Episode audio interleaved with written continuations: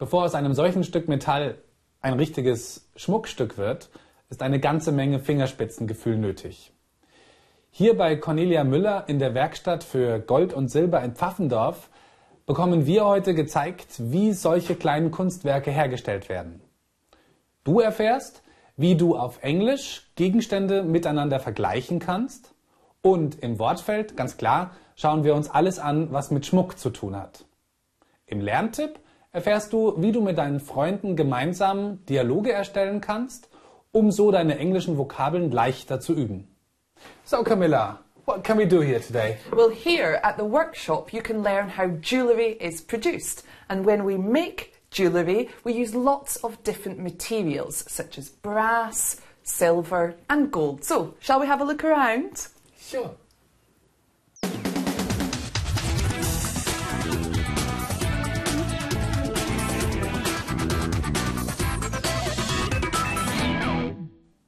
Camilla wird jetzt gleich mit Paulina und Sophie zusammen das erste Schmuckstück herstellen. Und du solltest wieder genau zuhören, denn am Ende des Gespräches gibt es für dich zwei Fragen zu beantworten.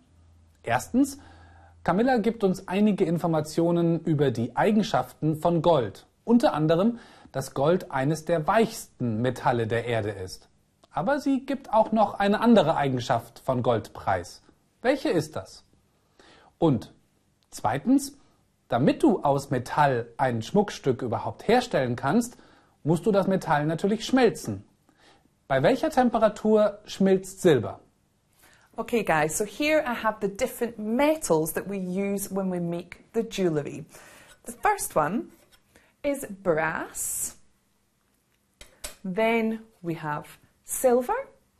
And the last one is gold. And did you know that if you took all the gold in the whole world, it would only fill two Olympic sized swimming pools, which actually isn't very much, is it? Gold is one of the softest metals, but it's also one of the heaviest metals. And if we wanted to melt gold, we would have to heat it to 1064 degrees centigrade. Whereas with silver, silver melts at 960 degrees centigrade. So now it's time for you two to do some work and you are going to make this sun, which don't worry, it's not as difficult as it looks. And the material that we're going to use is the brass. And that's because it's not as expensive as the gold and it's not as precious as the gold. So, stage one, Sophie, you can do. And what I've done is I've drawn a picture of the sun on some paper. And what you need to do is to glue it onto the brass. Okay, so there's the paper and the brass. You also need some glue. And here we have some tweezers to place it on carefully. So if you just want to do that now. Yep, so just hold and then put some glue on.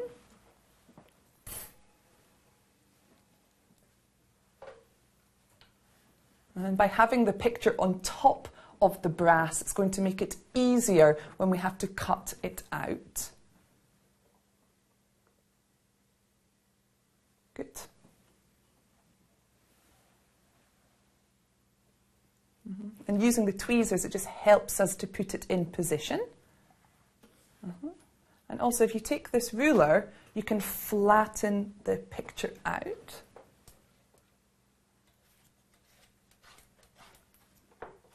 Good. Okay, so the next stage is to actually cut the star out.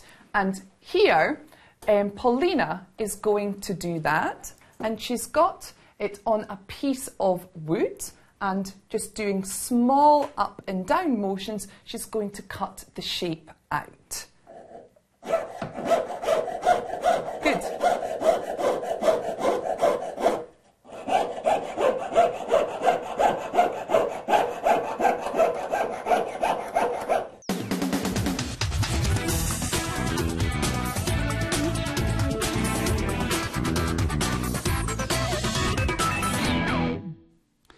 Ja, wenn du genau zugehört hast, war es ja gar nicht so schwer, die Antworten auf die zwei Fragen zu finden. Als erstes solltest du eine Eigenschaft von Gold herausfinden, die uns Camilla genannt hat. Sophie, das hast du mitbekommen. Ja, Gold ist eines der weichsten und eines der schwersten Metalle der Welt. Richtig. Camilla hat gesagt, Gold is one of the softest metals in the world and it is one of the heaviest metals. Die zweite Frage war ein bisschen schwieriger. Um Schmuckstücke herzustellen, musst du Metall schmelzen und du solltest herausbekommen, bei welcher Temperatur Silber schmilzt. Paulina, hast du das mitgekriegt? Ja, Silber schmilzt bei einer Temperatur von 960 Grad Celsius. Richtig. Camilla hat gesagt, Silver melts at 960 degrees centigrade. Und für dich gibt es mehr Fragen zum Hörverstehen in unserem Online-Bereich. Hier in dieser umgebauten Mühle in Pfaffendorf zeigt Cornelia Müller, wie man seinen eigenen Schmuck herstellen kann. Du erfährst jetzt, wie du Personen oder Gegenstände miteinander vergleichen kannst. Hier hast du zwei Möglichkeiten. Wenn du sagen möchtest, dass zwei Personen oder zwei Gegenstände eine gleiche Eigenschaft haben, verwendest du as und as. Also zum Beispiel, Brass is as nice as gold. Möchtest du aber betonen, dass zwei Personen oder zwei Gegenstände unterschiedlich sind, musst du natürlich das Wörtchen not einfügen. Also zum Beispiel, Brass is not as precious as gold. Okay, so here I have some different items of jewellery to show you. The first thing I have is this, a ring. I have another ring to show you and this is a special ring. This is a wedding ring. Okay, next I have this and this is a bangle. And this is a bracelet. Okay, next I have this, and this is a brooch.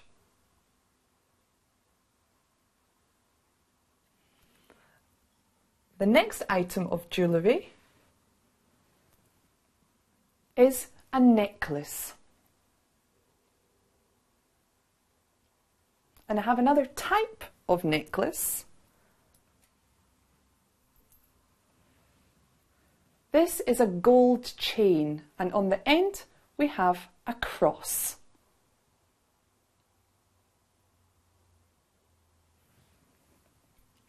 Next I have two things to show you and they go together and that's these and these are earrings. And have one last thing to show you which is this and this is a watch.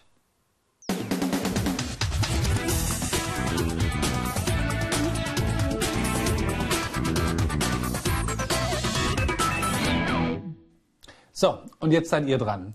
Camilla, Paulina und Sophie haben sich einige Gegenstände aus der Werkstatt unserer Schmuckmacherin ausgeliehen und die sollen jetzt miteinander verglichen werden. Welche zwei Gegenstände jeweils von euch verglichen werden, das soll der Würfel entscheiden. Okay, alles klar? Noch Fragen? Nein? Gut, dann können wir loslegen. Okay, so here in front of us we have the six things out of the workshop that we need to play our game. So we'll just go through them quickly. So at number one, we have some feathers. Then at number two, we have some gold. At number three, we have some turquoise. In the middle, at number four, we have some leather. Then at number five, we have a stone. And then finally, at number six, we have some wood. So let's begin. Who wants to go first? I.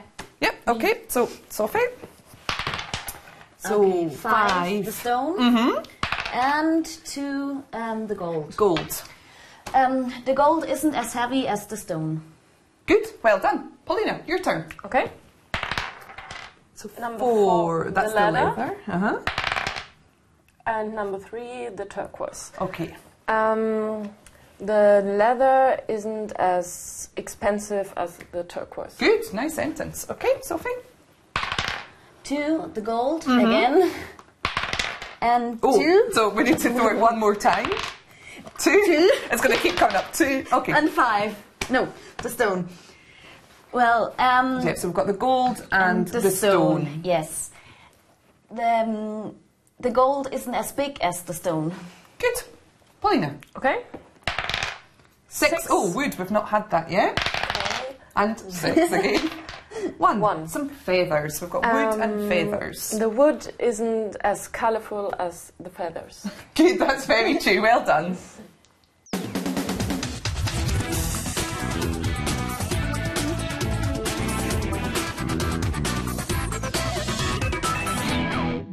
So now I'm going to show Paulina how to make a silver ball like this one. And to do that, we need to melt the silver. And Frau Müller is going to help me with that. And she is going to light the flame. And to melt the silver, we need to have a temperature of 960 degrees. So the flame is going to be very hot. So it's a little bit dangerous. So Frau Müller is going to put the flame on for us. So if you could put the flame on, please. We're just going to turn it down a little bit. The blue flame is the perfect colour. Good, thank you. So I'll just take that from you. Thank you very much. Okay, so now I'm going to melt one of the pieces of silver until it turns into a little ball.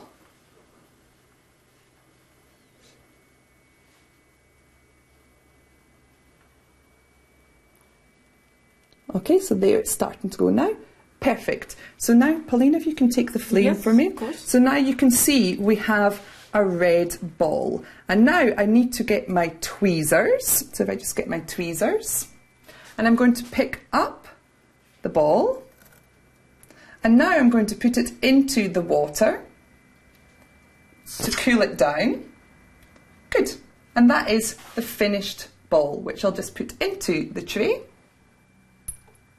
Okay, so that's me done. And Paulina, now it's your turn. Okay. So if you can go to another piece of silver, Yes, I'll take this, I think. this one, okay, then put It's the flame one, directly yes. on. Good.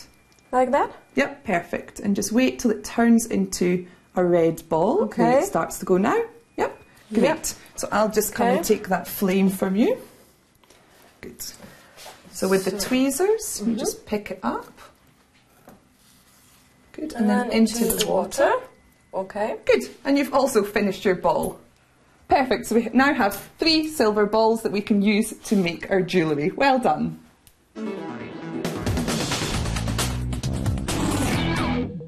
So we've spent some time learning how to make jewellery. Yeah, and I think you've been pretty successful. And for you to be as successful in English, you should do some more exercises Online. So, jetzt unsere Ringe. Komm, einmal du, einmal, einen für mich, einen für dich und komm, eins, zwei und drei.